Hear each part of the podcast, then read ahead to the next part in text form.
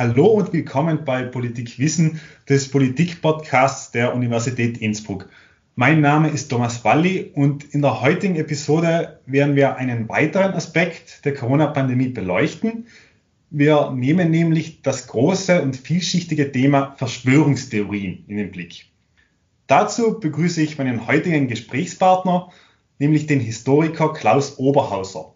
Er ist Institutsleiter am Institut für Fachdidaktische und Bildungswissenschaftliche Forschung und Entwicklung an der Pädagogischen Hochschule Tirol. Seine Forschungsschwerpunkte sind vor allem die Didaktik der Geschichtswissenschaft und der politischen Bildung. Er beschäftigt sich unter anderem auch mit Verschwörungstheorien in der Geschichte und heute.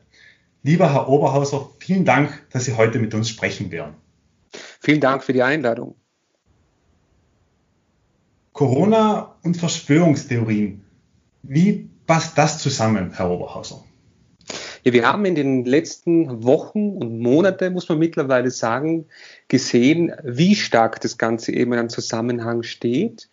Ähm, jetzt für uns, die in der Forschung im Hinblick auf Verschwörungstheorien tätig sind, schon sehr klar, als das Ganze ausgebrochen ist, weil wir wirklich sagen können, das ist so eine Stehformel in der, in der Erforschung von Verschwörungstheorien.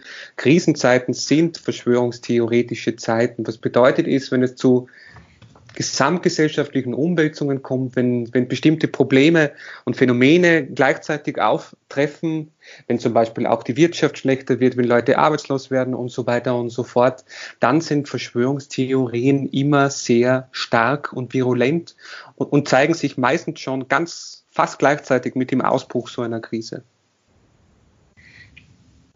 Das heißt, wenn wir da, danach fragen wollen, warum es genau jetzt so viele Verschwörungstheorien gibt, dann hängt es einfach mit, mit dem Aufkommen einer neuen Krise zusammen, die das Potenzial hat, jetzt die Gesellschaft als Ganzes irgendwie äh, umzuwälzen. Verstehe ich das richtig? Äh, ist, ist etwas zu einfach gedacht. Das ist ein äh, Moment. Was wir schon sehen ist, eigentlich hat diese große Zeit des Verschwörungsdenkens schon vor der Corona-Zeit begonnen.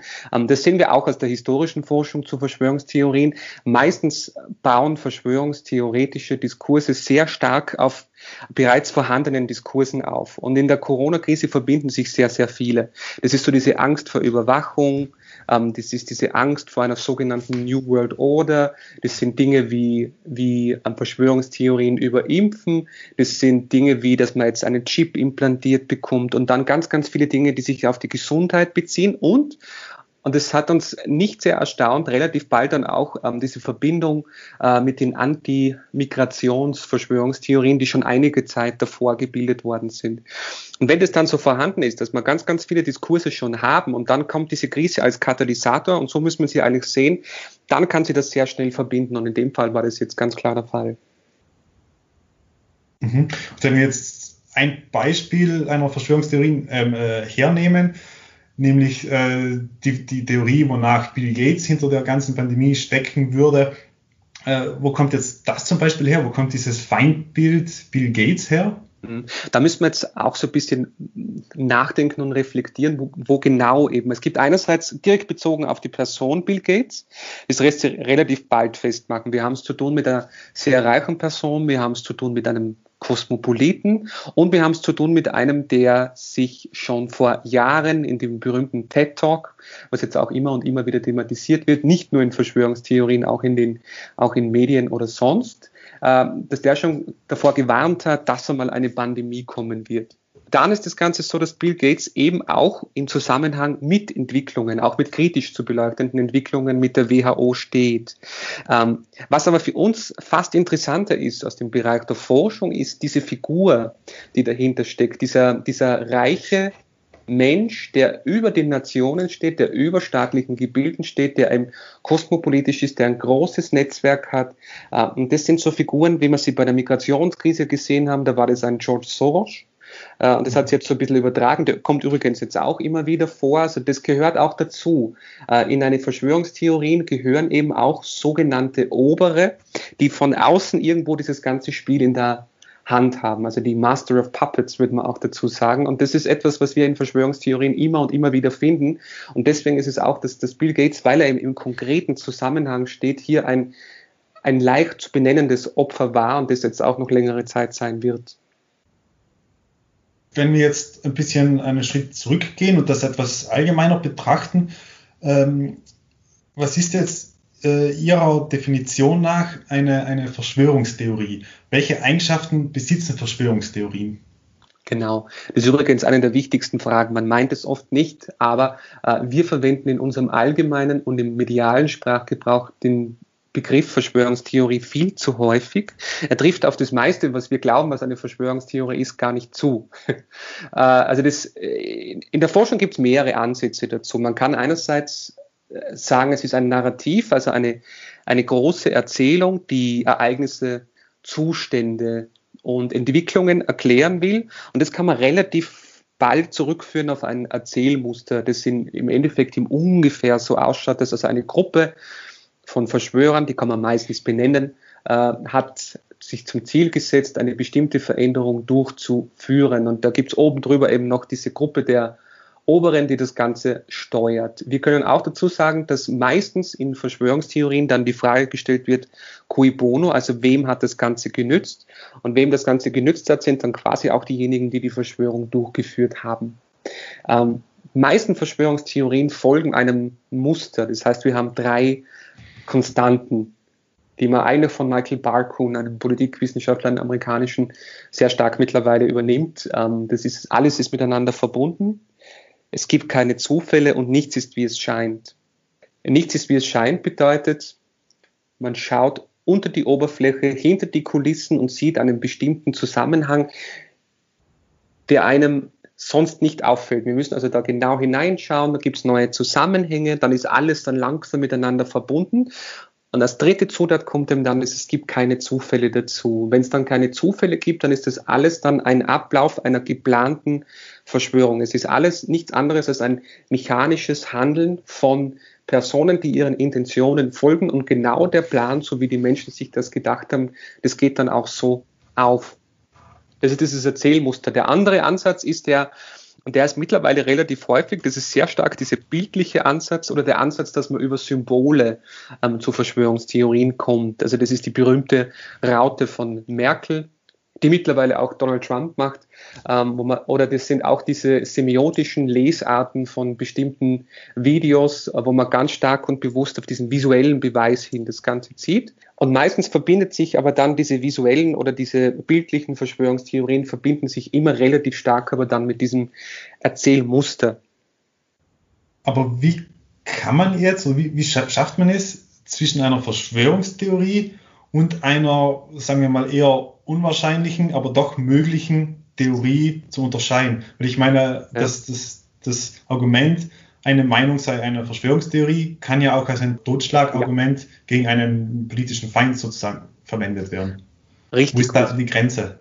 Richtig, da haben Sie erstens vollkommen recht und zweitens wird es auch als Totschlagargument verwendet. Ähm, die Grenze ist erstens gar nicht leicht zu ziehen, äh, weil und das ist immer für uns ganz wichtig, die in der Forschung sind. Wir beginnen ja meistens damit, dass wir sagen, eine Verschwörungstheorie beginnt damit, dass eine offizielle Meinung hinterfragt wird. Aber das ist ja eine, etwas Positives und noch lange nichts Schlimmes, wenn man zu Verschwörungstheorien sagen könnte, was es an sich aber gar nicht ist. Das Problem ist bei Verschwörungstheorien, dass man von eigentlich immer nach einem nach einer Verschwörung sucht. Man sucht immer nur danach, ähm, dass irgendjemand schuld an etwas ist im Sinne eines Sündenbockdenkens.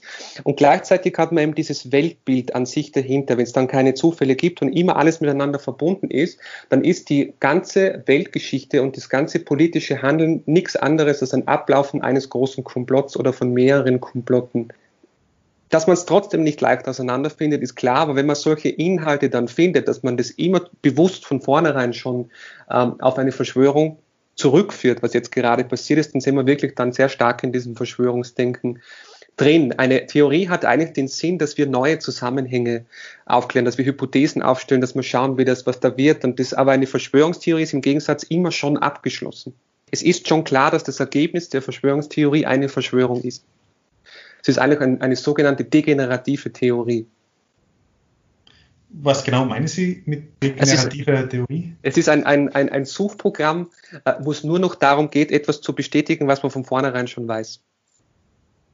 Und wie entstehen jetzt Verschwörungstheorien? Gibt es da bestimmte Muster, wonach man äh, feststellen kann, wie solche Verschwörungstheorien in Umlauf kommen oder sich durchsetzen? Die gibt's. Ähm, wir sind jetzt gerade in dieser Umbruchphase. Also man, man, muss nur mal schauen. Verschwörungstheorien gehören zur Menschheitsgeschichte dazu.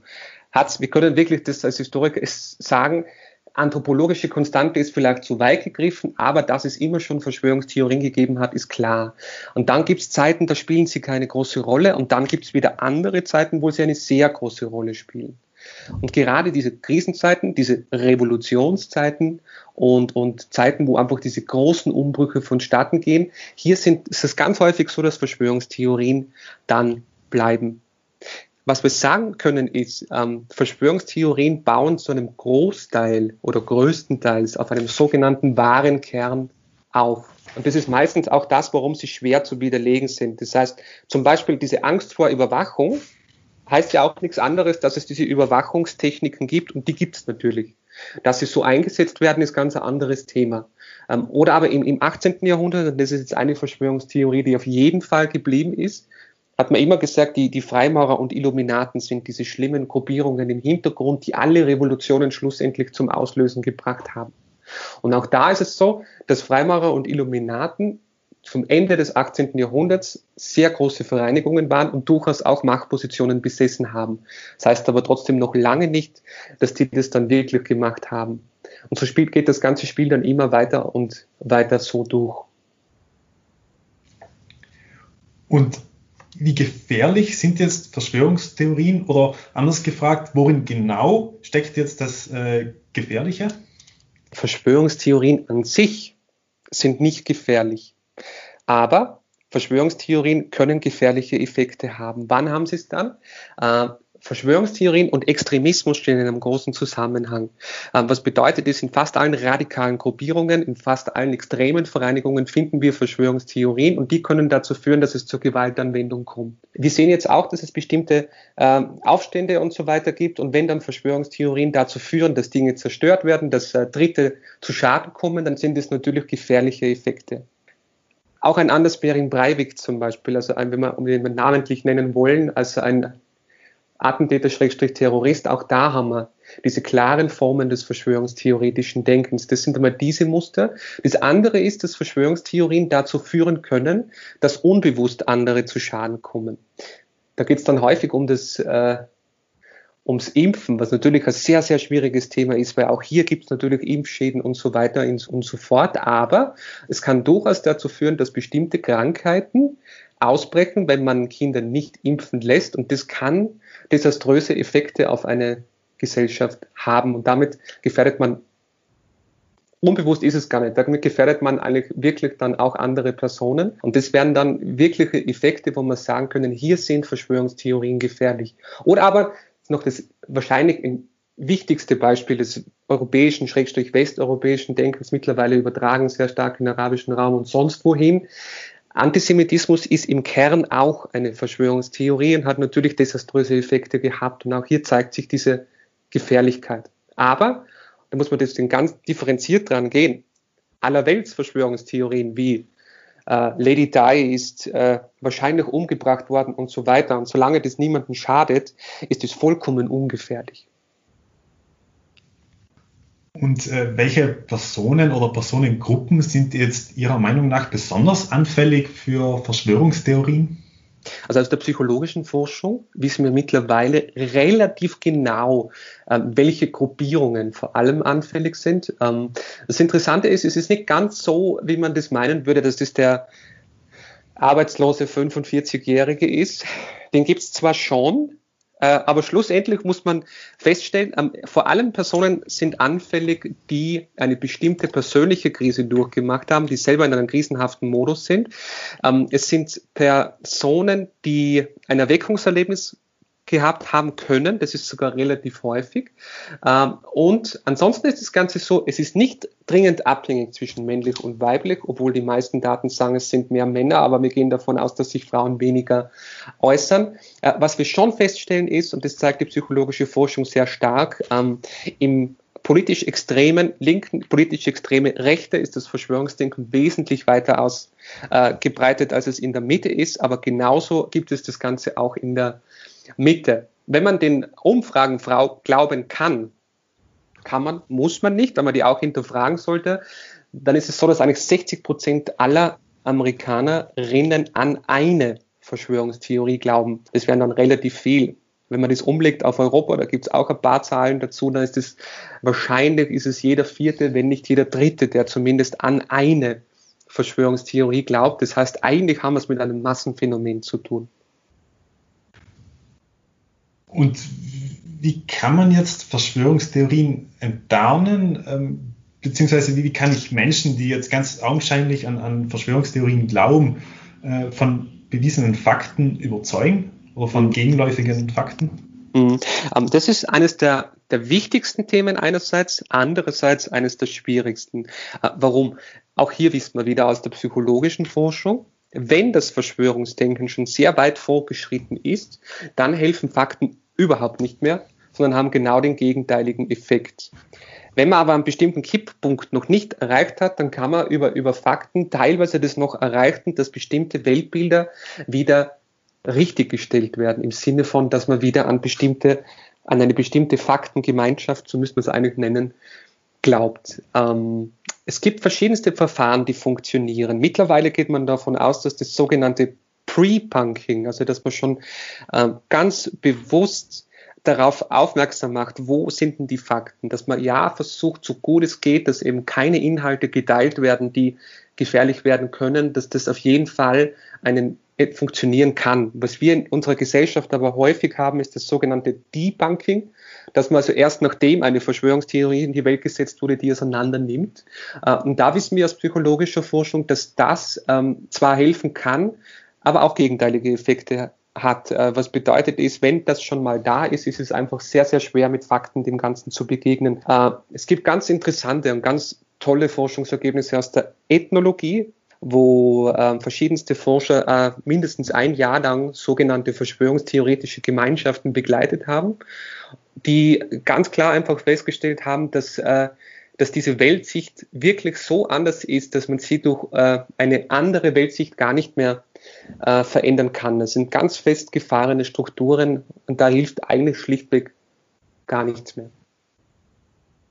Das heißt insgesamt äh, präventiv arbeiten ja. wäre bei Verschwörungstheorien eindeutig besser.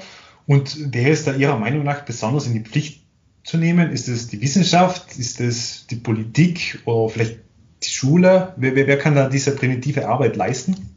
Durch Politik ist es schwierig, ähm, weil äh, gerade Politik in Verschwörungstheorien ein großer Gegner ist.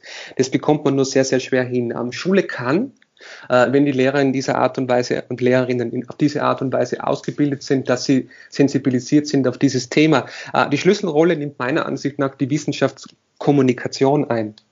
Äh, Wissenschaftsjournalismus ein. Ähm, es ist nicht die Aufgabe der Wissenschaft immer alles so äh, zu erklären, dass es alle verstehen, obwohl es gerne immer alles Ziel hätten. Es ist viel eher das Ziel, dass man eine Wissenschaftskommunikation hat, wo man dann, wo gezeigt wird, wie werden wissenschaftliche Fakten zu Fakten, wo gibt es noch Probleme, wo gibt es bestimmte Deutungsprobleme, äh, wo gibt es Möglichkeiten und so weiter und so fort. Und umso offener dieses ähm, System ist der Wissenschaftskommunikation, das zusammen, im Zusammenspiel auf jeden Fall natürlich eben auch mit äh, Schulausbildung und gleichzeitig auch mit Lehrerinnenausbildung, umso besser kann das Ganze werden. Das heißt, es ist, äh, ist vor allem das äh, Wie im Zentrum, also das Darstellen, wie kommt die Wissenschaft zu Erkenntnissen, zu, zu vorläufigen Fakten ähm, und weniger das äh, darzustellen, was es jetzt an Fakten gibt. Äh, verstehe ich das ja, genau. Richtig. Ganz genau. Ja, ich verstehe das ganz richtig. Ähm, das weiß man aus ganz vielen Studien mittlerweile, wo es um Klimawandelleugnung geht. Ähm, Steven Lewandowski, ein, ein guter Kollege von mir, hat da ganz, ganz viele Studien vorgelegt und er hat es immer und immer wieder gezeigt, dieses bewusste Zeigen, äh, wie man denn zu bestimmten Einschätzungen kommt, dieses bewusste Zeigen, auch diese Statistical Literacy und genauso diese Scientific Literacy, dass man das einfach so hervorhebt, dass man eben nicht eben schon sagt, die Fakten sind da, sondern vielmehr eben zeigt, und wie kommt es überhaupt dazu? Genau diesen Schritt zurück müsste man eigentlich machen. Dann hätte ich jetzt noch eine, eine abschließende Frage. Wir leben ja allgemein in einer Welt voller Unsicherheiten. Viele haben das Gefühl, diese Unsicherheiten nehmen zu, auch bedingt durch Corona, aber auch durch andere Trends und Entwicklungen. Wie können wir jetzt als Menschen mit einer Welt voller Unsicherheiten umgehen? eine, eine Antwort ist darauf immer eine Verschwörungstheorie, um ehrlich zu sein, weil Verschwörungstheorien und Unsicherheit in einem sehr starken Zusammenhang sind. Ähm, da gibt es keine Patentlösung. Um, um, ehrlich zu sein, muss man hier als solidarische Gemeinschaft schauen, was sind die Wege, die funktionieren. Äh, und das Ganze muss aber eigentlich so sein, dass es so wenig wie möglich Sündenbockdenken gibt, was zentral ist für das Verschwörungsdenken. Und dass man eigentlich eben so gut es geht versucht, äh, im Verbund, Sie haben es richtig angesprochen, da geht es dann um Politik, um Gesellschaft, um Wissenschaft, dass alle diese Systeme äh, nachdenken über, das, äh, über die nachhaltige Gestaltung der Zukunft. Und umso besser man das tut und umso eher kann man Unsicherheiten abbauen. Ob es aber jemals gelingen wird, ist ganz ein anderes Thema. Herr Oberhauser, ich danke Ihnen sehr herzlich für das sehr spannende Gespräch. Vielen Dank.